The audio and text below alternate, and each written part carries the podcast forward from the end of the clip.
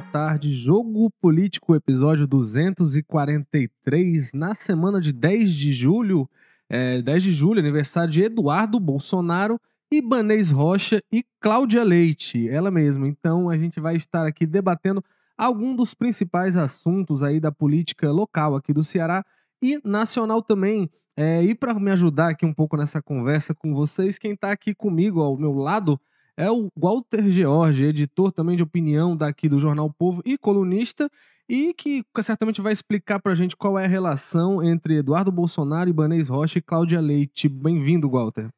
Olá, Carlos Maza, a personagem oculta que você vai anunciar daqui a pouco, surpresa, né?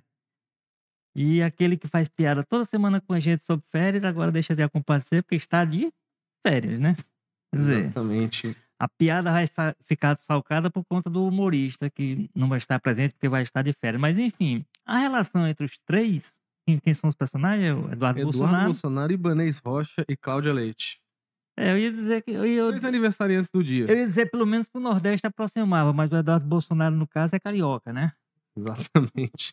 Apesar de ser eleito ali pelo, por São Paulo. Mas né? talvez, né? talvez os três leiam a mesma Bíblia, coisa desse tipo. Exatamente. E quem também está conosco aqui também para analisar esse, essa tríade de aniversários é a Júlia Duarte, repórter aqui de política do Jornal Povo. Bem-vinda, Júlia. Oi, boa tarde, meninos. É, a gente nem pode fazer a hora que o Érico tá de férias, né?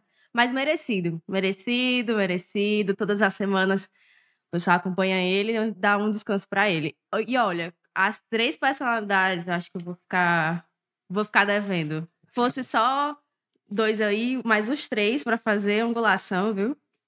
Exatamente, Julia. E eu, né? Eu acho que o Gotra acabou dando a pista aí. Carlos Maza, também sou é, colunista de política aqui do Jornal Povo, e essa semana, excepcionalmente, é, assumo aqui o lugar do Érico Firmo na condução do podcast, né? O Érico, como a Júlia falou, talvez se alguém, ouso dizer que se alguém merecido de algumas férias nesse momento agora, é o Érico, né? Apesar de ter também essa questão aí de toda semana tá de férias, não sei que diabo é isso, mas vamos que vamos, porque a gente tem muitos assuntos interessantes para comentar sobre política. Eu vou começar aqui pelo Ceará, né? Que eu acho que tá todo mundo até agora tentando um pouco entender o que foi que aconteceu, né, na semana passada, quando o senador Cid Gomes e o deputado André Figueiredo anunciaram ali que tinham um pacto, um acordo para encerrar aquela crise no PDT com relação à presidência do partido aqui no Ceará. Muita disputa, né? Uma semana de troca de acusações, muito chumbo trocado, muita reviravolta, uma intervenção nacional do PDT e saíram ali com um acordo que eu admito para vocês que eu ainda não entendi muito bem, porque dependendo de quem você pergunta, a avaliação ali, o resumo do acordo é um, é um e, e as coisas não estão batendo muito bem, Júlia. Eu queria até que você explicasse para a gente um pouco como é que foi esse acordo, quem sai ganhando e quem a gente ainda não conseguiu entender como é afetado nessa história. Olha, sinceramente, eu também não consegui ver quem é a ala que saiu ganhando e a ala que saiu perdendo, ou se as duas alas saíram ganhando ou as duas saíram perdendo. A gente viu a movimentação assim, na quarta-feira à noite, de Será, teve uma reunião entre o Lupe, o Cid, é, o André Figueiredo, e aí era só isso que se sabia e que Cid ia assumir o partido. O André Figueiredo se licenciar, mas ninguém sabia nem os prazos que ele ia tirar essa licença, Ninguém sabia se tinha envolvido, por exemplo, é humano, é, o governador, o prefeito de Fortaleza, José Sarto. Ninguém sabia isso. Aí, quando foi na quinta-feira, a gente foi escavando, escavando, escavando. E aí eles saltaram: não, vai ter um encontro é, articulado entre os dois, entre o Cid e o André Figueiredo, para colocar frente a frente Elmano e Sarto. Mas foi só isso, não, não teve nada no sentido, ah, vai ter apoio na eleição. Ah, não vai ter apoio na eleição. Absolutamente há um silêncio sobre isso. É, a gente teve até ontem, né, saiu no impresso de hoje, é, o André Figueiredo falando que é pressuposto que o Sarto tá no acordo. E aí depois foi ficando sabendo que seria só quatro meses, né? Aí ele vai ficar, o senador Fid vai ficar quatro meses, mas o que que vai rolar em quatro meses que é tão urgente porque André Figueiredo é, deve ter o apoio dele para retornar para os próximos quatro anos. E o que, que ele vai fazer em quatro meses que não poderia ser feito, esperado, para que, por exemplo, ele ganhasse a eleição é, para os próximos anos, que ele não poderia fazer nesse intervalo de tempo? É, exatamente. Primeiro aqui registrar, temos uma participação mais do que especial aqui. Érico Firmo comenta, né? Abraço, Carlos Maza, direto da sua terra. Ele que tá lá na Serra Gaúcha, tá em Gramado, é, região da minha família, veja só. Para Júlia e Walter também. É, e você participe, quem está acompanhando a gente, se você tem perguntas, se você tem é, críticas, reclamações, ou só queira aí se manifestar, use esse espaço aqui que é um pouco uma praça pública, né? É, e Walter, eu queria te, fa te fazer uma provocação com relação a isso, né? É, a gente teve essa briga toda, né? Resumindo bastante, o André estava ali representando um pouco a voz desses descontentes com a relação com o humano, né? Que defende que o partido fique na oposição, muito puxado pelo Ciro, é, pelo Roberto Cláudio, e o Cid estava ali representando né, aquele interesse mais governista, de quem acha que deveria o PDT se compor com o humano, principalmente puxado ali pelos deputados estaduais, prefeitos, né, na figura do Evandro Leitão. Mas parece que o cerne da história ali toda, e que não está se falando disso desde que se fechou esse acordo, é Fortaleza, né? Desde o início, a dúvida, a incógnita que tinha ali era uma disputa sobre quem seria o candidato, que o pessoal do André estaria disposto ali a apoiar a reeleição do Sarto, mas o pessoal do Cid já não vê por aí, né? Ou compor lá com o Camilo e o Elmano com o PT, ou lançar aí um outro candidato pelo próprio PDT, o nome do Evandro sempre, do, sempre o mais lembrado. Esse acordo mexe com isso, a raiz do problema não continua a mesma. É, é como a Júlia falou, essa decisão toda para manter agora o Cid na presidência mas o, o presidente do PDT Ceará vai ter uma posição mais ativa no ano que vem, quando fosse de, né, se escolher ali quem vai ser o candidato do PDT. Então teve alguma mudança no frigir dos ovos. Não vai acabar que só adiaram essa briga para o início do ano que vem, porque a preço de hoje não me parece, mesmo com essa fala do André, que o grupo ali do, do CID vai querer apoiar a reeleição do Sarto, né? Até porque esse pessoal já está todo alinhado ali em torno do Eumano e do Camilo. É, o, que vai ajudar a dirimir todas essas dúvidas, como a, a Júlia lembrou, é o seguinte: por que, que era tão importante dar esses quatro meses, esse tempo, o Cid assumir a, o comando do partido? O que é que tem que acontecer, ou precisará acontecer, ou acontecerá nesse período, que inclusive tornará talvez inviável, enfim, dificultará o papel de quem vier depois na presidência, que é o próprio André, pelo acordo que eles fizeram, desfazer. O que é que ele vai fazer vai ser difícil desfazer?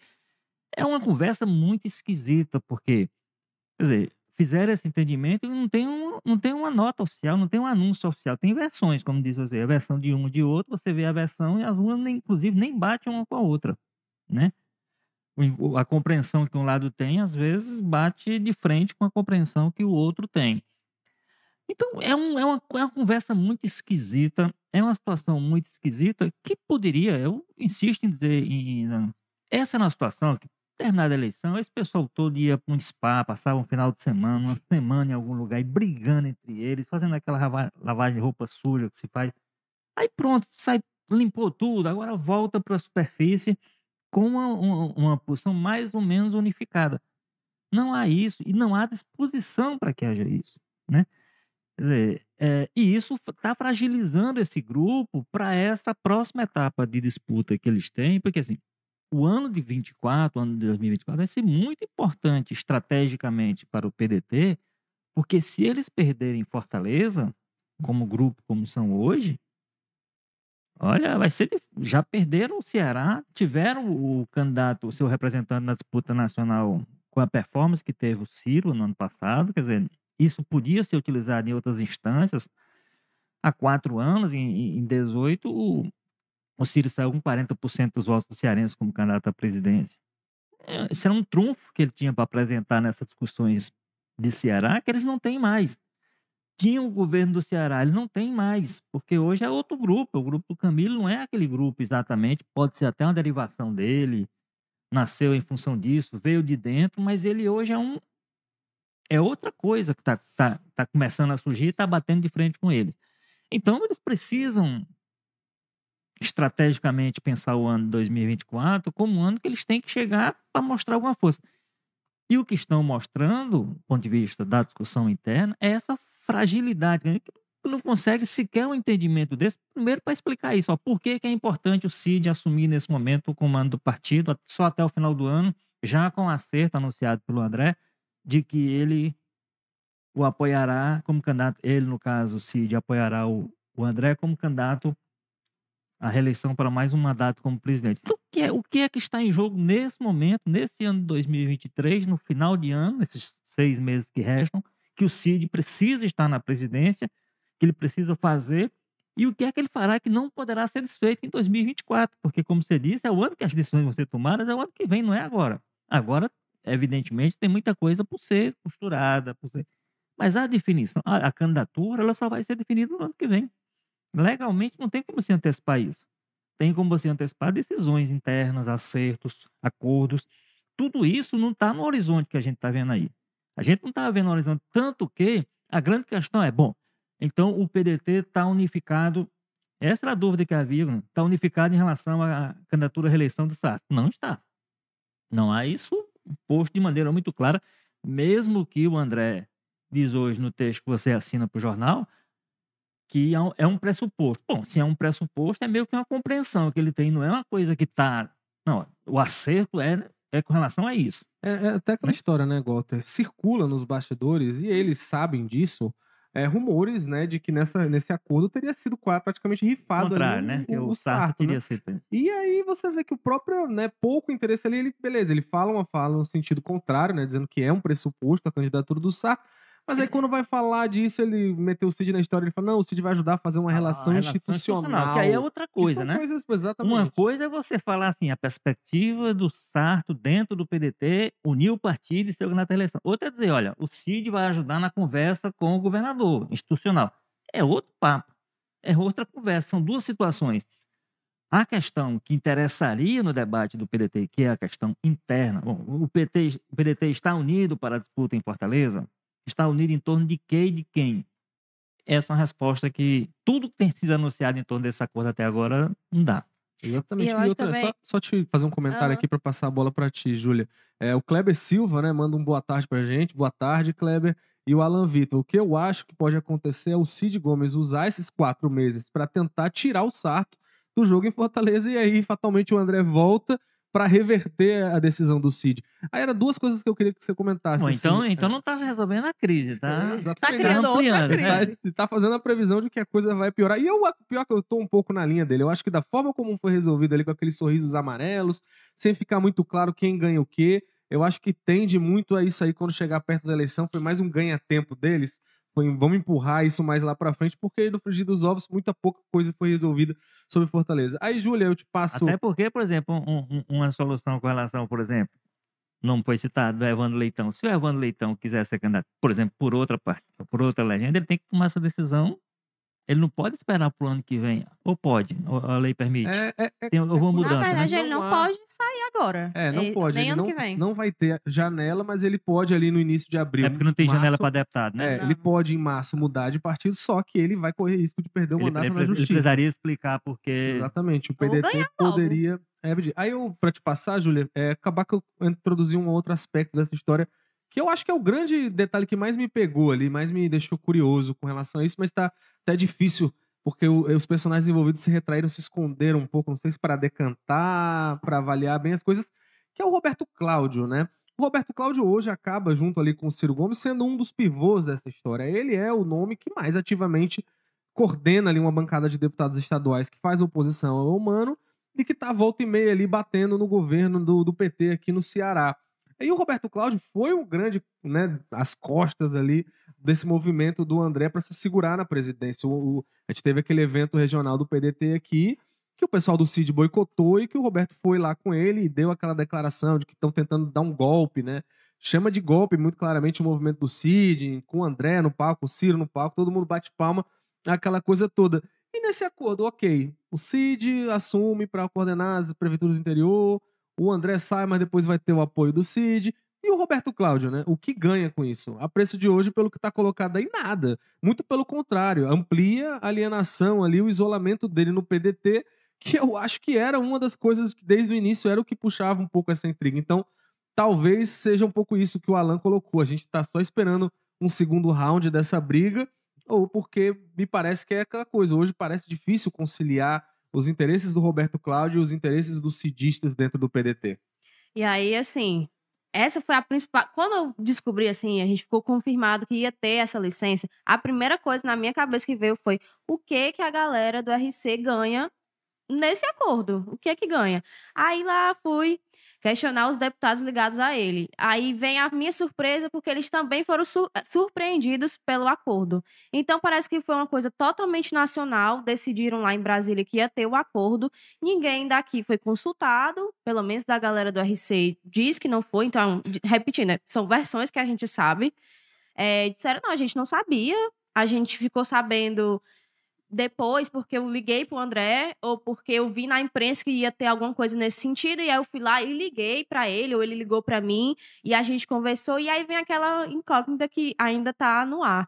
É, eles garantiram que o André disse, foi bem claro, não, não vai mudar a posição de vocês, vocês vão ter a liberdade de vocês de ser independentes, de manter a posição que vocês estão tendo agora, não é não vai ter essa obrigação. O próprio André fala isso em alguns discursos, né? Não, o senador Cid vai garantir que eles pode, possam continuar aí nessa independência, de certa forma, oposição, ninguém vai ser obrigado a ser base. E aí fica.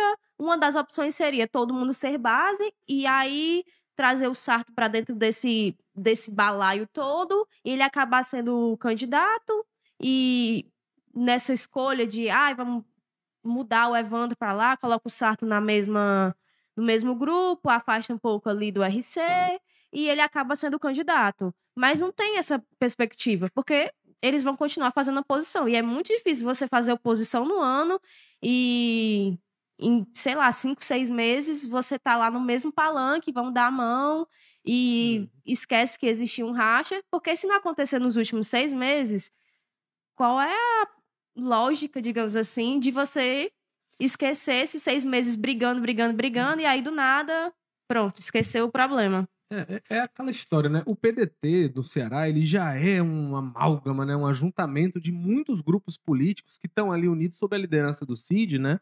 Mas que não tem essa coesão tão grande no interior. A gente tem muito pedetista que disputa ferrenhamente um com o outro, né? O caso mais clássico aqui, óbvio, é o, o, o Sérgio Aguiar e o Romeu Aldigueri que disputam ali a ferro e fogo lá as prefeituras ali de Camusim e o entorno ali, Granja, são adversários políticos em quase todas aquelas prefeituras, mas estão no mesmo partido. Aí se você já tem esse, esse, essa questão complexa, né, um partido muito grande, que acaba puxando todo tipo de gente ali, e aí você, além disso, dentro da bancada, lá na Assembleia, fica sobe um deputado para discursar defendendo o humano e sobe outro do PDT também para atacar, para denunciar e depois sobre outro do PDT para fazer a réplica. Então, é uma situação. O líder muito... do, do Humano é do PDT. Pois é, é uma situação muito constrangedora. E os, os, os, aliados do Roberto Cláudio lá, que é o Queiroz Filho, o Cláudio Pinho e o Antônio Henrique, muita gente achava ali que eles iam ter uma postura meio acanhada, né? Porque né, teve até aquela fala do Cid, um não quer fazer oposição, o outro não sabe fazer e o outro quer ficar aliado. É, mas eh, eles, muito pelo contrário, até então eles têm se, se mostrado surpreendentemente confortáveis nessa posição é, de oposição. Agora, Gota, só para concluir esse assunto, a gente passar para outros, dá uma atualizada aqui nos comentários. Ó. ó o Alan Vitor complementou, né? Com raiva da decisão do André, Cid Gomes irá para o PSB. É até um ponto para a gente debater se vocês acreditam numa migração do Cid diante desse acordo fica um pouco menos provável, pelo menos por enquanto. O Emerson Cavalcante, nosso saudoso Emerson, sempre está aqui com a gente, fiel é, é, o, o 20 né, do Jogo Político, manda um boa tarde. Pergunta, o Érico Firmo, outro de férias?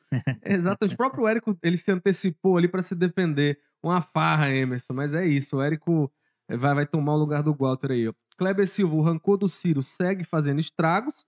Também é outro ponto que dá para a gente comentar. O Emerson fala, responda sem pestanejar de todos os estilhaços do PDT, quanto se deve ao fígado de Ciro Gomes? Hoje eu passo essa para o Walter. Pois é, o fígado do Ciro Gomes, ele já é conhecido e a gente sabe que ele teria dificuldade para absorver. O que está me chamando a atenção, numa linha que você já falou aí, é o fígado do Roberto Cláudio, né? Porque é, ele está na mesma linha do, do Ciro de não aceitar qualquer tipo de e aí, a minha a dúvida que fica é o seguinte: bom, então o que é que exatamente o, o Roberto Cláudio está planejando, porque o Roberto Cláudio, ao contrário do Ciro, é um político muito jovem, é um político com uma perspectiva pela frente. É um político muito bem visto, muito bem avaliado, por exemplo, em Fortaleza, né? A gente tem que lembrar que a eleição do Sato, fundamentalmente, foi não foi o Camilo, não foi o Cid, não foi o Ciro, foi impulsionada pelo. Ele era prefeito na época, mas ele foi fundamental transferindo o voto, transferindo imagem. E é uma imagem que permanece, ele continua um político muito bem avaliado. Então, o que é que ele está projetando exatamente? O que é que ele. Que ele o, o, o, Ciro, como a gente já disse, o Ciro já tem toda uma trajetória, essa trajetória dele é mais ou menos conhecida, o comportamento dele já era mais ou menos conhecido. Então, chegar a essa altura e ele chutar o balde como tem feito, não surpreende. A mim, particularmente, surpreende o Roberto Cláudio ir nessa mesmo caminho. Com essas coisas, você diz, ah, ainda achava que aqueles três deputados iam, daqui a pouco iam se entender e tal, não se entenderam, estão lá brigando. Agora, é, qual é a perspectiva que esse grupo. Porque, veja bem, se o, a intenção do Roberto Cláudio é virar o grande líder de oposição no Ceará, vai ser difícil para ele. Vai ser, essa oposição vai ser por onde? Pela esquerda ou pela direita?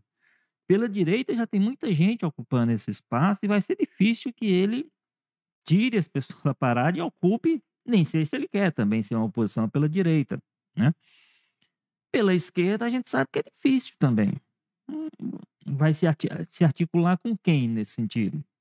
Ele vai trazer, levar quem para fazer essa, essa articulação pela esquerda contra o governo do Ceará ou o governo federal? Não sei como é que ele se posiciona no plano federal. Mas ah, é, é o que me chama mais atenção, o comportamento que me chama atenção nessa situação toda, de todos os envolvidos com protagonismo, é o do Roberto Cláudio, que eu não consigo entender ainda qual é a lógica que ele está, que está balizando as decisões que ele toma. E, por exemplo, esse silêncio absoluto dele, ninguém tem declaração nenhuma dele sobre esse, todo esse processo agora mais recente, né? inclusive para ele levantar a dúvida: vem cá, mas o, o que, que, é isso? O que é que vai acontecer nesses quatro, seis meses que restam do ano que o Cid vai assumir para fazer o que exatamente? Né?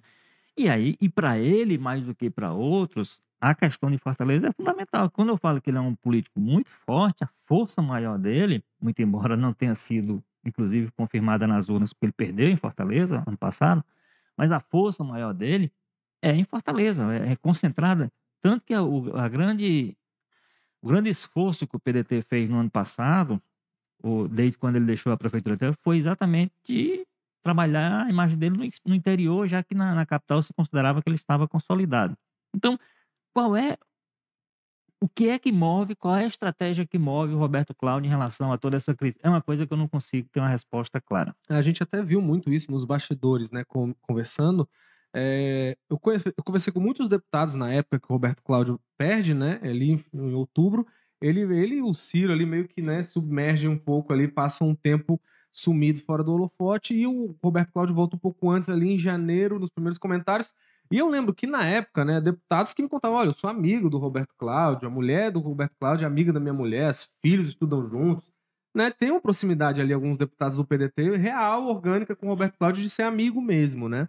E eles contavam que ficaram muito surpresos com a postura dele, porque eles achavam que o Roberto Cláudio viria um pouco mais conciliador, ou manteria uma figura mais de imediata, tentar negociar como seria a reaproximação dele, mas ele vem no sentido completamente oposto, né? Ele já vem com um batalhão de críticas ali, já na primeira matéria que o Humano manda para a Assembleia lá da reestruturação e do CMS.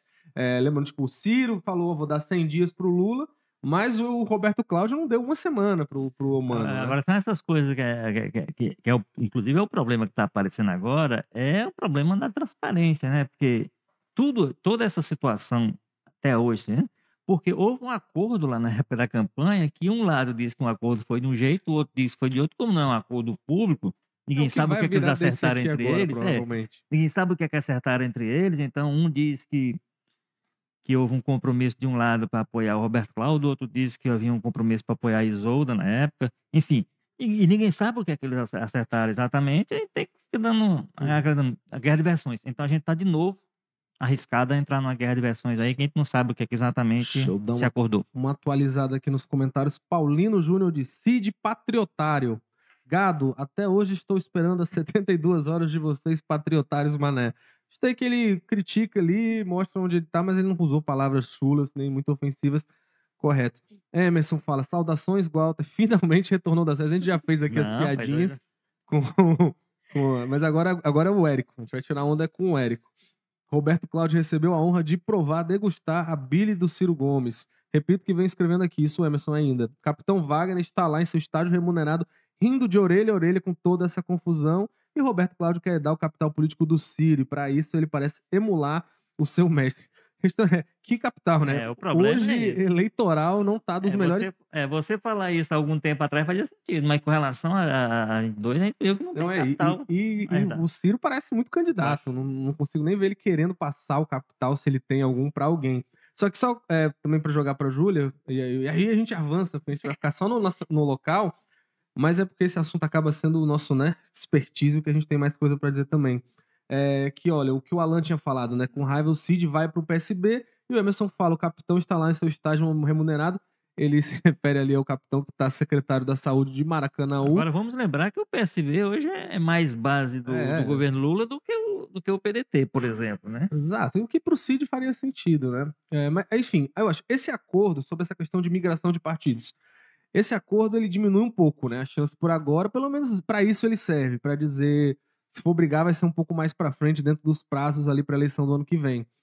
É, eu acho que eles conseguem segurar os prefeitos mais do que qualquer outra coisa. A questão de Fortaleza e dos deputados está totalmente em aberto, mas ali parece que os prefeitos do interior se acalmam com esse acordo do Cid ali, porque pelo menos o Cid toma as rédeas naquela política mais miúda de interior, que ele é muito bom em fazer isso, nessas articulações. Agora, a gente já está vendo né, a, a repercussão é, disso internamente. O Evandro Leitão filia a esposa como né, no Republicanos e a esposa dele assume como vice-presidente do Republicanos. Vários deputados estão fazendo esse mesmo movimento, filiando aliados deles em outros partidos. Então já tem um, um efeito muito prático para isso. Se eles vão depois não ter uma aliança e cada um partir para um lado, é, é outra coisa. Mas que isso já ruiu de alguma forma, já prejudicou o PDT. E eu- ele falou que o capitão está rindo, mas eu vou além. Eu acho que quem está rindo mais com essa história é o José Guimarães. Que enquanto eles estão brigando, semana passada, o Catanho, o Arthur Bruno né, e o próprio Guimarães, que são a articulação política do Humano, estava se reunindo todo dia com 10, 15, 20 prefeitos, chefes de gabinete, vice-prefeitos, presidentes de Câmara do interior. O PT tá vindo aí com uma mobilização para puxar esse pessoal todinho para o partido ou lançar nomes fortes em basicamente o estado todo, né? E enquanto eles estão brigando, não sei o quê, o seu Guimarães, que não é bobo, tá fazendo a dele ali pelo interior. Então, é, vamos lembrar, o PDT é o maior partido, mesmo o governador sendo do PT, e hoje mais PT do que nunca, né? Porque Camilo tinha aquela coisa de não ser tão PT assim, mas o, o Eumano é, é, e você vê muito claramente um Guimarães muito forte, com articulação do governo federal, cheio de cargo federal aqui no Ceará, e o PDT brigando. Para ele é ótimo, né? A gente tem um, um bom cenário aí para na eleição do ano que vem se reverter esse cenário, o PT chegar perto do PDT, se bobear, dependendo do nível do racha, até passar. Mas o que, que você acha, Júlia? Esse pessoal fica no PDT, esses deputados, o Roberto Cláudio? Aliás, uma pergunta mais dura ainda, mais difícil. Tem como é, conciliar Roberto Cláudio e Cid Gomes no mesmo partido hoje, ou Cid e Ciro?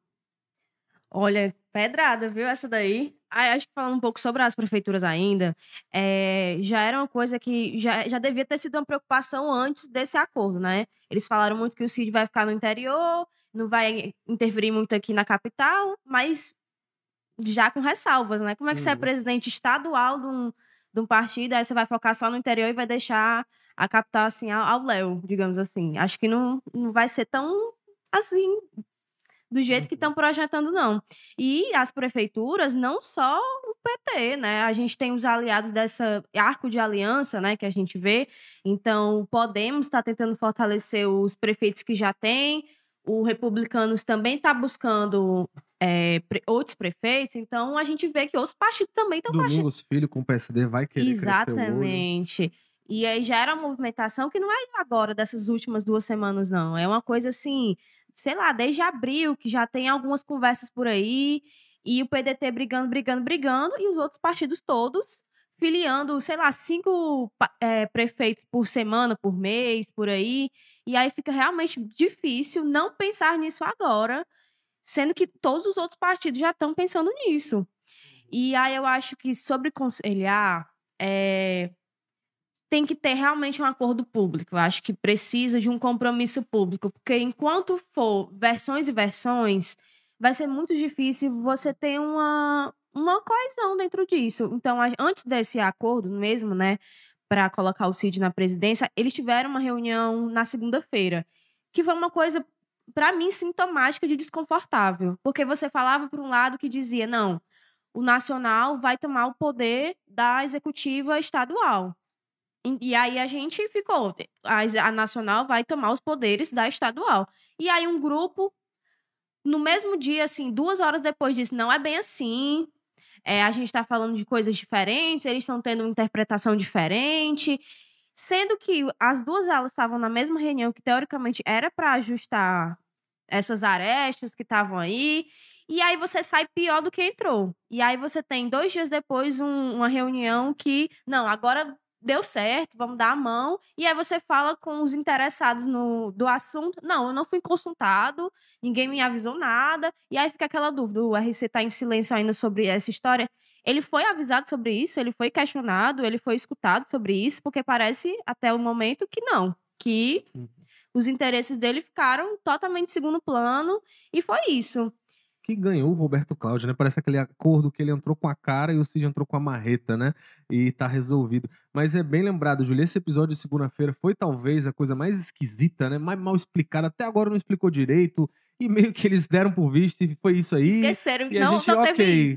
Também acabou engolindo, mas foi super, né? Cada um dando uma versão. O André fala intervenção, o outro diz que não falam em acordo, mas está muito claramente que ninguém ia ceder nada, então que diabo de acordo é esse, para onde que vai isso? Mas vamos falar um pouco de política nacional também, porque a gente já está nos 40 minutos de programa e o leitor ele quer saber do cenário nacional. Eu queria falar rapidamente primeiro sobre a super semana do governo Lula é, no Congresso Nacional. Semana passada aí, o Lula conseguiu talvez as maiores vitórias da, do governo até agora, principalmente por uma atuação totalmente atrapalhada do ex-presidente Jair Bolsonaro que quis politizar uma questão muito técnica da reforma tributária, quis entrar, convocar, pagar de gato lá de líder, né, rosnar, e acabou levando ali 370 e poucos votos na testa, quando só precisava de 308 para aprovar a reforma tributária, e lei do CAF também. Então, é uma semana muito movimentada antes do, do, do recesso legislativo lá no, na Câmara dos Deputados, e eu aproveito para perguntar, Walter, eu lembro que a gente comentou muito aqui no início do ano as crises, os problemas que a articulação política do Lula estava enfrentando. Você acha que essa vitória semana passada mostra uma virada? O Guimarães e o Padilha aprenderam os caminhos das pedras lá no Congresso? Ou a gente pode colocar muito dessa é, vitória aí numa atuação que o Lira teve, um, interesse pessoal, inclusive, dele nessa aprovação, nessa agenda? Não, o Guimarães e o Padilha são suficientemente experientes para saberem desde, desde sempre qual é o caminho das pedras. Eu acho que não aprenderam, não. Agora, foram demonstrações de força importantes do governo. Assim. Há um esforço, inclusive, da oposição de minimizar um pouco, de concentrar muito o feito né, o, no, no, no Lira, como presidente da Câmara, e no Haddad, como ele está fazendo, tentando tirar um pouco a articulação política dessa, dessa jogada. A única questão que fica a gente tem que lembrar que a reforma tributária não é, um, não é, não é um, uma vitória episódica, é uma vitória, como alguns dizem, histórica, né? Porque não, não se tinha conseguido, desde de quando esse modelo tributário que a gente tem no Brasil foi implantado no regime militar, em, né, em outro tipo de cenário político, não se tinha conseguido no ambiente democrático a alteração no nível em que esse texto, aprovado na Câmara, que ainda vai para o Senado, é prever. Então é um, é um feito, não é um feito qualquer. Agora, estabelece, me parece, uma relação nova, de fato, do governo com o Congresso, começa a desenhar uma base que o governo não tinha. Eu, desde de sempre, quando foi. Quando começou a discussão, na, ainda na fase da transição, na transição não, na verdade, do primeiro para o segundo turno, começou, olha, com esse Congresso que está aí, você elegeu o, o, Lula como presidente é uma loucura, porque o Congresso é muito conservador. O Senado, principalmente. Olha, só, é, só se a pessoa não conhecer como é que funciona o, o Congresso para entender que aquilo era uma indicação de que o Bolsonaro ia mandar no Congresso. O que manda naquele pessoal são os interesses deles. Se você tiver a condição de conversar no nível que eles querem que converse, você tem a base do bolsonarista. Inclusive, o Bolsonaro, nessa reunião desastrosa que ele fez, Teve um momento lá que ele disse: ah, se o PL não quiser, não aprova nada. Com 100 votos. Acho que o erro dele foi ali, quis falar grosso. Se ele tivesse os 100 votos, que ele não teve, né? Teve 20 votos, inclusive, de parte do pessoal do Ceará no PL, que foi pra, pela reforma. Comunistas Júnior Mano e Matheus Noronha. Os comunistas. Então, assim, é, isso é um equívoco. Agora, Você tem que ter estômago para conversa, você tem que ter capacidade. E você tem que entender qual é o limite que lhe convém ir, porque a situação criada desde a semana passada é o seguinte: se deixar, o Centrão toma de conta do governo. O grande esforço que o Lula vai fazer agora e seus articuladores é saber até onde ele deve e pode ceder. É um pessoal, de fato, é, de um apetite incontrolável, que se deixar, toma de conta do governo. Ele vai deixar, ele vai ter poder para resistir a isso, porque eu diria o seguinte, digamos assim, e acho que o Guimarães ainda tem uma declaração nesse sentido, o que era essencial para o governo, pelo menos nesse ano e nesse momento, aprovar, ele aprovou. É, ainda falta o segundo turno, aliás, ainda falta a votação no Senado, do caso da reforma tributária e tal, mas me parece que lá o ambiente é mais é mais fácil, de, até porque o texto vai chegar aprovado. O Pacheco é outra articulação, né? É, a, a Câmara é sempre mais complicada. Mas o fato, e aí já houve, inclusive, já tem uma foto, né, da, da comemoração no Palácio da Alvorada, com Lira e toda a trupe lá em torno do Lula, aquele negócio todinho, o pessoal, já vi gente de esquerda queixando, ah, o primeiro ato do Lula é logo se abraçar com, a, com o Lira, não sei o quê. Então, a administração dessa, dessa, dessa situação é que aí já começou o movimento por tomar ministério, tentar a saúde, o Lula botou o pé na porta, mas já estão agora na, no Ministério dos Esportes. Então, é um pessoal que, se o governo deixar, toma de conta. A capacidade. O Lula tem inteligência política, o Lula não é a Dilma, está aí. É uma coisa que se diz desde o começo, assim, uma das coisas que deve ficar mais claro para aqueles que, ah, o, o, Brasil corre o risco de, de ficar. Não, o Lula não, ele não. A inteligência política dele é diferente, por exemplo, da Dilma. Então ele, ele, ele sabe, porque já teve convivência com isso, até onde é que ele deve ir. Agora, a pressão vai ser muito grande, porque inclusive a euforia criada em torno disso é muito grande. Ele tem condição, me parece que isso está evidenciado pelo que aconteceu semana passada, ele tem condição de formar uma base mínima, confiável, ele não precisa de 380 votos para toda a votação, né? Ele, em algumas circunstâncias, vai precisar só de maioria. Quando ele não precisar de maioria, 308 é o que ele precisa. Se ele, ele tem esses 308 de, em, que ele, em que ele confie, ele pode abrir mão e abrir mão, eh, aliás, pode trabalhar com esse número para ter uma certa tranquilidade para governar. Agora, eu acho, eu entendo que vem agora um período muito difícil, que é esse que está manifesto já. Esse pessoal vai pressionar muito por mais cargo, por ministério, por verba, por uma relação. Se puder voltar àquela relação que tinha na época do Bolsonaro, que o Bolsonaro terceirizou absolutamente a articulação política. E aproveitando o gancho, né? vamos lembrar: o Bolsonaro é eleito dizendo que era prioridade dele a reforma tributária Dá alguns meses, o, o Guedes recua lá e diz que vai ser uma reforma fatiada. Depois diz que vai ficar a cargo do Congresso e não sai nada, claramente por interesse eleitoreiro. Ele não queria entrar na pauta. Então, enfim. Agora... O, o Bolsonaro, no começo do governo dele, foi de fato um governo de confronto com essa politicalha tradicional. E ele tinha, inclusive, mais condição de fazer isso do que o Lula, porque o Lula já era já é uma pessoa do aparelho, do sistema. O Bolsonaro, o Bolsonaro foi eleito contra tudo e contra todos em 2018. Só que ele não peitou isso, ele tentou peitar. Vamos lembrar que o Arthur Lira, no começo do governo Bolsonaro, era um dos principais líderes de oposição. Deu muito trabalho ao Bolsonaro, até eles se entenderem, ele virar presidente apoiado pelo Bolsonaro e depois virar, de fato, de fato, no segunda metade do governo, o articulador político real do governo. Sim, só dar uma. Antes de passar a bola para a Júlia, deixa eu dar uma atualizada aqui. Kleber Silva, acho que comentando o assunto anterior ainda, é uma companhia do Ciro. Alan Vitor diz: Guimarães quer ser candidato a senador em 2026. Olha, é muito tempo, viu? Desde 2014 ele tenta. É, Emerson, dúvida se o PT Aliás, eleger... quando, quando o, o, Camilo... o Camilo foi candidato, o partido tinha deliberado que ia ter candidato ao Senado, apenas ao Senado naquele momento, que seria o Guimarães. Era um manifesto que eu adoro lembrar, que eu acho que é uma das coisas mais ridículas que eu já vi ali, com todo respeito ao PT do Ceará, mas uma das coisas mais ridículas que eu já vi, que era uma faixa, manifesto em defesa de um candidato de outro partido. Eu é. nunca vi. Era uma manifestação defendendo. Porque justamente porque eles queriam que o PDT, ou, ou o PROS na época que o grupo tava lá, não lembro exatamente, que lançasse candidato e que eles ficassem com o Senado com o Guimarães. E já parece consolidado, viu? As- todas as últimas manifestações, quando a gente viu Evandro para a Prefeitura de Fortaleza, sempre era Evandro na Prefeitura e Guimarães no Senado. É hoje muito difícil, pelo contexto atual, alguém tirar essa, essa, essa, essa moral do Guimarães para pedir isso, porque, enfim, é o cara do é o cara que está com todos os cargos aqui. Paola me corrige aqui, que eu tinha dito mais ou menos uns 370 votos. Ela colocou o número exato, 384, né?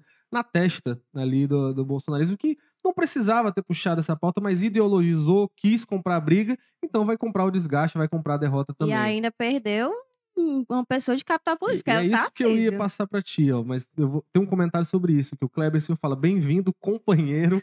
Tarcísio, eu não diria nem companheiro, eu diria camarada, né? Que ele acabou aí. É, aquele, aquele questão toda, né? Aquelas cenas assim, meio esquisitas Mas do o evento. Tarcísio com- declarou, voltou a declarar amor ao Eles- Bolsonaro no final de deram, semana. uma, deram uma, umas afagos, né? Até o Bolsonaro publicou coisa, nosso governo. Mas que a gente sabe que a base bolsonarista, às vezes, né? Uma amostra dessa aí já vai ficar para sempre, aquela desconfiança, aquele pé atrás. É, e aí eu queria te perguntar, é, Júlio, o que, que você achou? é, se quiser comentar um pouco essa questão do Tarcísio, do camarada, companheiro Tarcísio aí, e isso de alguma forma é, é, atrapalha, tira o Tarcísio hoje como o principal herdeiro é, do bolsonarismo nas urnas, aí, mantida a inelegibilidade do Bolsonaro? É, vou voltar só um pouquinho na história dos ministérios, né? O Walter falou sobre saúde e falou sobre o esporte, né? Mas lembrando que a gente, nesse meio tempo, teve a troca no Ministério do Turismo, né? Que agora entra uma pessoa totalmente do União Brasil, de confiança. É, A Daniela já estava de saída por republicanos e já não era uma- aquela cara do União Brasil, ela já era, enfim, foi uma cota do partido, mas não foi do partido, foi mais do Lula, enfim. E aí eles ganharam esse partido, não é o partido com maior orçamento possível, mas eles ganharam um partido, um ministério que é deles agora. Então, um orçamento que eles podem, enfim, mexer e é deles. E também dá um afago, sabe? Você ter tomado um partido que meio que já era seu, mas na verdade não era. Enfim, deu uma ajudada também. E eu acho que o Tarcísio voltou a, a- aos afagos, né? Mas a- o bolsonarismo é muito daquilo do ou você tá comigo e você abaixa a cabeça, ou você tá contra mim e eu te odeio.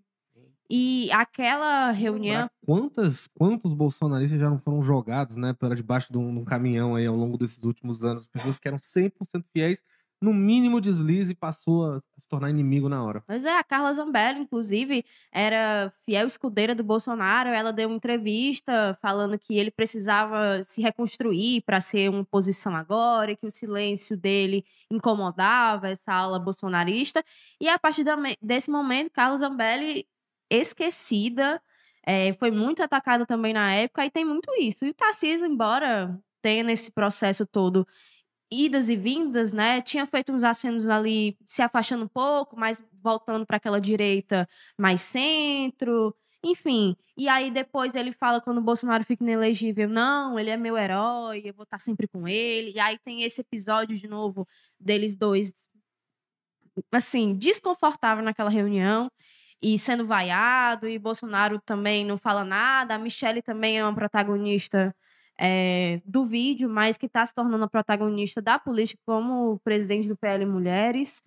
E, e eu acho que realmente para o Tarcísio vai ser difícil voltar para esse seio amado de herdar totalmente esse capital político do Bolsonaro que ainda resta. E para ele vai ser um, um caminho, digamos assim, para tentar se afastar um pouco e para essa direita que votou com Bolsonaro, mas não é bolsonarista.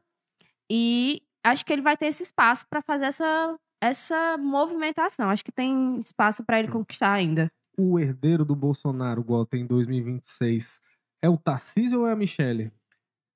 Eu, eu, não, eu não acredito absolutamente na, na, na candidatura da, da Michelle. A candidatura presidencial, ela não é inventada dessa forma. A candidatura para prefeito, de- de- dependendo do município e tudo, sem querer menosprezar o cargo de prefeito, mas é, é uma coisa diferente. A, candidatura, a própria candidatura do Bolsonaro, que as pessoas acham que foi improvisada, não foi. O Bolsonaro se lançou candidato quatro anos antes, em 2014. Então não é que ele apareceu de repente. Ele começou a percorrer o Brasil quatro anos antes. Ele estava fazendo mobilizações dois, três anos antes da eleição, estava fazendo mobilização aqui em Fortaleza, lotando o aeroporto e tal. Então, assim, não, você não improvisa uma candidatura. A Michelle não tem menor, o menor traquejo. Pra... O Bolsonaro já era, por exemplo, que Bolsonaro, eu, eu cito o Bolsonaro que as pessoas acham que é um, é, é um improviso. Não é. O Bolsonaro era uma pessoa que já tinha, ele tem uma noção do que como é que funciona a política. Então, eu não acredito, eu acredito na candidatura dela, Senado, deputado, uma coisa desse tipo, eu acho possível. Para a presidência, não creio. No que relação a Tarcísio, eu também acho que ele vai medir muito esse tipo de ação, porque ele pode, ele tem seis meses como governador de São Paulo. Ele já tem que se provar em São Paulo, que é uma cidade onde ele não morava, é uma cidade que as pessoas têm desconfiança em função de uma série de coisas, então ele tem que conquistar a confiança. É, claro que pode fazer como Dória e já partir para uma aventura presidencial. Né? Poder pode. Agora é preciso o cavalo passar na frente dele, muito selado, mas muito selado para ele não investir em outra coisa, que é se viabilizar em São Paulo, ter uma reeleição tranquila, ou com uma perspectiva de tranquilidade, com uma disputa bem mais favorável a ele, e se preparar, porque ele tem idade, ele é um cara novo, para uma perspectiva que aí tem outro componente daqui a quatro anos, é como vai estar o Lula. Se o Lula tiver forte eleitoralmente, se o Lula tiver forte como governo, vai ser muito difícil enfrentá-lo daqui a quatro anos. Se foi difícil agora com toda a circunstância que havia, você imagina se o governo acontece, se o governo funciona, se o, se, se o país entra no eixo, tá bem? Você enfrentar esse Lula daqui a quatro anos. Então, vai ser uma, vai ser uma decisão difícil. Se você tiver como ele estaria em São Paulo, no governo, fazendo lá a sua parte também, conquistando o governo, você vai trabalhar uma reeleição unidade da federação que é muito forte, a mais forte da federação, que pode lhe projetar com tranquilidade para quatro anos à frente você tentar essa, esse tipo de aventura. Então eu acho que é, é, muita fumaça em torno dessas coisas todas, mas você não tem. Até em função de uma coisa que me parece que não. O dono da, dessa situação, aí não tem, não tem, não tem quem o dono da situação é o Bolsonaro, a decisão vai ser dele. Agora, evidentemente, ele pode dizer, não, eu quero que seja a Michelle, que eu tenho dúvida. Inclusive, ele já falou sobre isso, que não. Já descartou a Michelle em uma série de situações. É, e ele, enfim, com o próprio Tarcísio, ele demonstrou que tem capacidade de fazer algumas escolhas que ninguém entende, que o, o, o Tarcísio ficara jogando. O Tarcísio podia ser candidato aqui, acolá, acolá. Ele decidiu que era para ser em São Paulo e tal, e acabou elegendo. Só que era numa circunstância diferente. A circunstância dele hoje, principalmente se a gente considerar esses dois componentes. Primeiro, o Bolsonaro fora do jogo, pela inelegibilidade. E segundo, a situação em que estará o Lula, porque Lula já deu declaração semana passada, a primeira, que se sabe, ele dizendo, não, estou pensando hoje, se o Biden pode ser, eu posso ser candidato à reeleição, que era uma coisa que ele, era um assunto que lá atrás ele descartava, né? Depois ele começou a silenciar. E agora ele dá a declaração mais objetiva. Olha, se eu encontrei com o Biden, ele me confirmou que é. Se o Biden é mais velho que eu, pode, eu posso começar a pensar nisso. Né? É, se você juntar isso com a perspectiva de ele estar bem no governo, e o Lula já mostrou que estando bem no governo, o que é que significa enfrentá-lo. Ele, ele, não foi ele, ele não foi eleito no primeiro turno em, em 2008 ou 2006 por uma estava no meio do mensalão, no meio do escândalo pesado, e por um detalhe, né? Depois, no segundo turno, ele atropelou o Alckmin na época. teve menos votos no segundo, né? Pois é, ele conseguiu, é, o Alckmin conseguiu ter menos votos no segundo no, que no primeiro. No segundo, primeiro segundo. Então, assim, eu, eu acho que tem uma série de situações que vão eu acho um pouco essa discussão um pouco precipitada, um pouco não, eu acho muito precipitada, inclusive para discutir sobre o Lula, porque o Lula só será candidato conforme o cenário do país esteja. Nós estamos com um governo com seis meses, nós estamos com um país com muita coisa a fazer, com os estados com muita coisa a fazer. Então, essa é uma especulação que eu acho que ela anima o debate político, numa discussão, inclusive, esse, programas como esse, mas eu acho que ela vai, ela depende de tanta coisa, tem tanta situação, inclusive o que vai acontecer no ano que vem eleitoralmente. Quer dizer, o desenho que vai sair do país, quem é que vai mostrar força? Quem, se, o, se o governo, por exemplo, já é capaz de mostrar força ano que vem, elegendo uma cidade como São Paulo, por exemplo, como é que vai ser a eleição em São Paulo? Você pode ter o Boulos pre, eleito prefeito. Isso muda a configuração de muita coisa. Como é que vai ser o Rio? Você pode ter lá a disputa entre Eduardo Você pode ter o Bolsonaro, um dos Bolsonaros disputando, você pode ter o, o, o Freixo. Então, tem muita coisa para resolver, inclusive no ano que vem, para ajudar a desenhar daqui a quatro anos. Então, eu, eu não apostaria. Nesse momento, eu acho que é uma discussão absolutamente em aberto sobre quem pode ser o quem pode herdar o, o bolsonarismo sem o Bolsonaro daqui a quatro anos. Vou trazer alguns comentários aqui. A Paola diz: o Tarcísio anda pelas próprias pernas, não precisa de ninguém. É, aí fala também que acha que ele, o Lula, não concorre à reeleição. Tem muitos nomes bons na esquerda, já tem o Haddad e o Dino. Só é, arrematando esse assunto assim, né, para mim comentar, eu acho, eu concordo muito com o que você fala da Michelle não ser a candidata, mas eu sempre fico com um pé atrás porque a gente tá falando do Bolsonaro, né? Então eu não duvido nada que na hora que bater ele, ele queira alguém da família mesmo, alguém que ele possa ter controle mais próximo. Então eu não, não acredito que ele descarte 100% é, essa questão, não. O Tarcísio é, é viabiliza pela sua pela própria condição, né? O Tarcísio tem o que mostrar, né? Ele na figura como governador, ele vai ter o que mostrar, ele vai ter o, como ocupar espaço na agenda pública ao longo desses quatro anos muito facilmente, né? Até porque São Paulo é o centro econômico e político do Brasil. Então, é, ele vai estar tá ali sempre é, tendo esse espaço para se colocar. E o Lula com reeleição, eu acho que o Lula, se pudesse, ele não teria sido nem candidato ano passado. A questão é que o Lula acaba sendo escolhido porque é o nome que a esquerda tem, é o nome que, que vence as eleições. Então, se conseguisse trabalhar um outro nome para 2026, então eu acho que ele não seria candidato. Mas como ele muito provavelmente vai continuar sendo desoladamente o nome Aliás, mais o que, forte... o que o resultado final da eleição mostrou ano passado é que só, vem, só ganhou do Bolsonaro porque era o Lula. Exatamente. Nenhum outro nome conseguiria esse feito. Então eu acho que tem essa questão, mas que o Lula, claramente para mim, ele não esconde. É, o nome do Lula hoje que ele trabalha é o Haddad, né? E o Haddad tá conseguindo ali se viabilizar, tá conseguindo ter um diálogo muito bom ali com a Faria Lima, com o grande capital. Se um Haddad for candidato, por exemplo, esse discurso de comunismo só vai pegar na cabeça da pessoa mais né, dentro, fora da casinha, porque o Haddad passou quatro anos, provavelmente vai passar quatro anos em muito bom linha de diálogo ali com o mercado. Até agora não fez, botou o Galípoli lá, banqueiro, no Banco Central, não tá fazendo nenhuma coisa que não seja ali a regra da ortodoxia da economia, tá, tá botando no arcabouço fiscal, foi muito elogiado por esse pessoal todinho ali da Faria Lima, então é, tudo isso aí acaba viabilizando, apesar do Haddad ter aquelas dificuldades de não ser muito bom de voto, toda vez que disputou ali, é, tirando quando ele foi eleito prefeito, teve uma dificuldade até de com, se comunicar para a população. Mas agora vamos falar rapidinho, porque já são três horas, já está caminhando aqui para a reta final do programa, mas eu não queria deixar de comentar isso. É, amanhã a CPMI terá talvez o seu dia mais animado até agora, né? Está esperada aí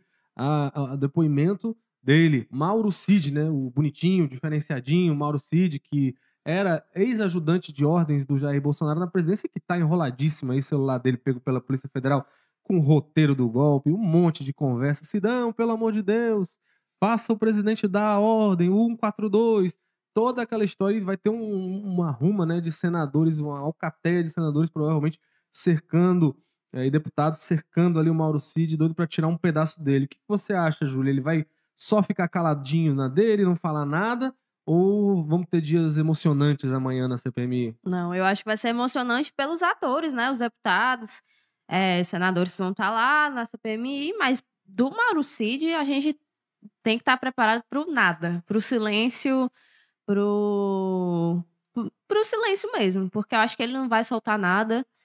É, e olha que ele está envolvido em muita coisa, viu? Cartão de vacinação, é, pagamento à vista. Tá preso por isso, né, do cartão. Pois é, mas ele tá envolvido em outras coisas também, o golpe. Enfim, acho que ele não vai soltar muita coisa, não, e já foi pressionado de todos os lados. Acho que da parte dele vai ser o silêncio mesmo. E aí a gente tem que ver também as perguntas, né, que vão ser feitas, porque é, tem toda essa criação de uma narrativa, do que é que vão puxar, e vão trazer provas e documentos. Eu acho que vai ficar muito nisso e tem um espaço por embaixo também. A gente viu em todas as sessões passadas dos bolsonaristas batendo de frente com os governistas e tem até umas situações bem cômicas, né, do cala a boca, deputado. E esses embates aí, acho que vai ficar só nisso mesmo. O deputado do Aeroluc, Abrílio Brunini, lá que tá sempre dando aquela animada na sessão. E você, Gota, o que você acha dessa, dessa super terça-feira da CPMI? É, o Mauro Cid, vamos lembrar, né, que já teve ali algumas coisas de meio que mudar o advogado, né, trocar na, no meio das investigações, que se levantou até suspeita de se ia fazer delação, coisa do tipo. Como é que você acha? Ele fala alguma coisa ou se cala? É, aí, aí vamos. Mas depende muito, assim. Eu ainda não vi o Cid, numa- o Mauro Cid, numa performance assim, de entrevista ou coisa desse tipo, sabe? É, Há até entre os governistas quem entenda que seria melhor esperar um pouco mais para levá-lo um pouco mais adiante, com um pouco mais de informação colhida para poder pressionar. Eu acho que o que já, já existe aí já, já é suficiente para emparedá-lo. O que acontece é que eu acho que a performance da, do grupo governista na CPI está muito aquém, sabe? Eles não. Se você comparar com a CPI do, da, da pandemia, era um pessoal que conseguia tirar muito mais da- das pessoas que iam depor lá, conseguiam pressionar muito mais. Não sei se é porque na época era um- uma posição de oposição, era um pouco mais fácil de, de atuar, e agora são, no fim das contas, são governistas atuais, então isso gera algum tipo de, de, de limitação, talvez. Mas o fato é que a performance do pessoal. não- Agora, vai depender do, do- comportamento do próprio. Se você for olhar, o próprio coronel que que aparece naquelas conversas com ele, a, a- a- a- presença dele lá não foi tão desastrosa assim. O pessoal não conseguiu constranger, na verdade. E, evidentemente, a história que ele conta é muito, é muito sem pé e sem cabeça, é por si. Mas não foi a, não foi a, a participação dos, dos integrantes, dos parlamentares governistas, em especial, antibolsonaristas, que, que gerou aquele. É, é porque a história em si. Então, a história do, do Mauro Cid também ela é muito.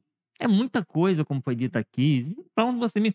Era, a pessoa que pagava as contas pessoais com dinheiro, não sabia como dar. Hum, é o homem que mandou pegar as joias, que deu a ordem, vai pegar a joia. não sei. Então ele está envolvido com muita coisa, então ele tem mais. Ele tem mais elementos, o pessoal. pra- O, a forma como vai. Que não seja o espetáculo também, porque eu não estou falando que o pessoal tem que fazer performance lá, não, os parlamentares, mas tem ter capacidade de perguntar e de inquirir de, de colocar o, o depoente em, algum tipo de constrangimento. Eu acho que ninguém conseguiu ainda nessa CPI fazer isso com relação aos que passaram por lá. O Mauro Cid seria um personagem importante. Agora, também depende disso, que eu realmente não conheço qual é a performance. Eu nunca vi a entrevista dele, nunca vi ele se importando com esse tipo de coisa. Então, se for uma pessoa muito embaixador, que tenha dificuldade diante da. se expondo diante, pode ser que ele gere algum constrangimento para o governo. Agora, ele também pode fazer essa opção que você disse aí, não, vou responder, vou ficar calado, como alguns fizeram lá. Pode acabar não sendo. Aí, nesse tipo de situação, é que depende muito mais da performance dos parlamentares. E aí eu acho que nesse sentido eles têm falhado. É, eu acho que a CPMI já era um início meio complicado no início, né? A galera de oposição lá, os bolsonaristas que estavam Era uma CPI que não tweetando- devia nem existir. Exatamente, o pessoal que estava eh, tweetando ali, o... e, e vamos combinar, né? Beleza, eles podem não ser a favor de um golpe de Estado de destruir, mas esse pessoal tava gostando daquela mobilização, porque era uma mobilização pró-Bolsonaro. Então, fica um pouco uma disfarçatez, né? É, e a, que a tese que levou, a tese que levou a CPI ela é muito absurda, né? A tese que levou a CPI, porque a CPI foi proposta pelo André Fernandes aqui, que é investigado. que é chegar à conclusão de que o próprio governo Lula está por trás daqueles atos do, do Aí depois eles mesmos mudam de versão, estão né? falando que são presos políticos. Eles nem. Não, aí tem, tem muitos infiltrados, mas aí Essa todo. primeira versão é muito difícil, né? Como é que você todo chegou à conclusão de que o próprio preso- governo organizou aquela bagunça do dia 8 para poder se fortalecer a partir dela? Um Ou mesmo que tenha sido uma omissão, não, vamos punir quem, quem, de- quem deixou eu cometer um crime, né? A, a lógica não tem pé nem cabeça, enfim, eu acho que vai, vai lembrar, vai, ficar um- vai tomar um tom de mais tragicômico ainda essa comissão, Walter, porque ela ocorre aí, né? Tem esse, esses, esse teatro aí, essa cena toda, o Abílio Burini vai dar os gritos dele, vai ficar se colocando na frente dos outros e tal. Mas vamos lembrar que os processos estão andando, e estão com o Xandão, né? Estão lá no STF. O, e- o, Abílio é aquele que foi, terminou a votação da reforma tributária. Por que, que vocês são contra? Não, porque os comunistas são a favor. Né? É, é, Só é por um- isso, é um poder argumentativo monstruoso. Mas é, vai acabar que vai sair um monte de decisões pesadas. Eu acho que o Mauro Cid muito dificilmente vai escapar. Ele tá aí vendo uma perspectiva de condenações em várias dessas histórias e são crimes muito sérios. Então vai ficar até uma coisa meio tragicômica é, a CPMI virar esse espetáculo e a hora que a justiça for a vez dela falar, a coisa sair com um buraco muito mais embaixo. Só concluindo aqui nos comentários, Nelson diz: olha a faca, né? Referência àquela brincadeira que dizem que ele parece, né? O Mauro Cid com o Patrick do Zorra Total, personagem do humorístico, né? Situação do Mauro Cid: se jogar o código penal para cima na página que cair, ele poderá ser enquadrado. É, vixe, uma pergunta do Tobias, mas complicadíssima. Só se foi um minuto. Uma pergunta: quem mais vai fazer. Quem vai fazer mais mal à direita nas eleições para a Prefeitura de Fortaleza? Insistir na candidatura do capitão Wagner ou no suicida André Fernandes? Você tem um minuto aí para responder. É, vai rolar as duas, vão acontecer ao mesmo tempo, vai realmente as alas vão se dividir, mas é aquela coisa, eles já estão contando que só um dos dois deva ir pro segundo turno, né? E aí no segundo turno volta das mãos e aí tá tudo bem, junta todo mundo. Então, eu não sei, acho que veremos cenas nos próximos capítulos. Walter? Eu Não, eu só acho, eu só acho que o Capitão Wagner não tem capital político, é, é uma candidatura para valer. A do, a do, André Fernandes é que ninguém entende direito, porque, inclusive, no, as pesquisas não apontam uma candidatura eleitoralmente forte, não. É colando naquela perspectiva de quem o Lula lançar e quem o Bolsonaro lançar vai ser puxado para cima a conferir se vai ou não, né? Difícil. Aqui um cenário muito complexo tem ainda esse esse delta aí do Sarto e do Roberto Cláudio no meio para brincar um pouco, bagunçar um pouco. Mas jogo político 243, é, hoje excepcionalmente comigo aqui fazendo uma mediação, porque o Érico Filme tá aí tirando a sua 25 férias aí, merecidas férias. É, Doni, eu tive participação aqui da Júlia Duarte. Muito obrigado, Júlia. É sempre um prazer voltar. Um abraço. Um abraço. E também do Walter George. Até a próxima, não estarei de férias, para quem interessar após. Eu sou o Carlos Maza, estamos aqui no Povo. Qualquer novidade da política local e cearense você encontra, e nacional você encontra no nosso portal. É, e o Jogo Político teve hoje os trabalhos técnicos do Samuel Moraes, episódio 243 de 10 de julho. Muito obrigado aí pela participação, todo mundo que acompanhou com a gente até agora e boa tarde, um abraço.